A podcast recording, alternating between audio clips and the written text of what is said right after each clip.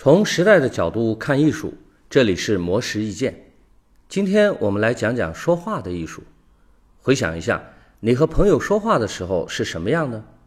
是不是脏话连篇、插科打诨，常常一语双关、挤眉弄眼？那和刚认识的同事呢？公司领导以及家里的父母说话又是什么样呢？是不是尽量的一板一眼、正经到自己都害怕？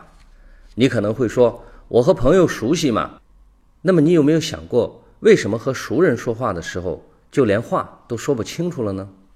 加拿大韦什顿大学心理学教授安德里亚·博斯和埃伯特·卡茨发表在《记忆与认知》期刊的最新研究表示，通过观察两个人在对话过程中是否使用隐喻法，就能推测出他们之间的亲密程度。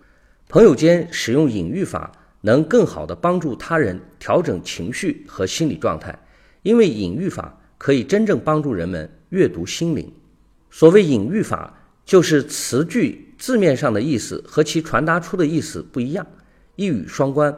虽然它们看起来像是某种错误的或者是误导性的语言，但研究表明，隐喻法在日常的对话中更容易被理解，也可以更好地推断人们的心理和情绪状态，提高明白他人的感受和想法的能力。在心理学角度被称为心理理论，这种能力对每个人而言都是不同的。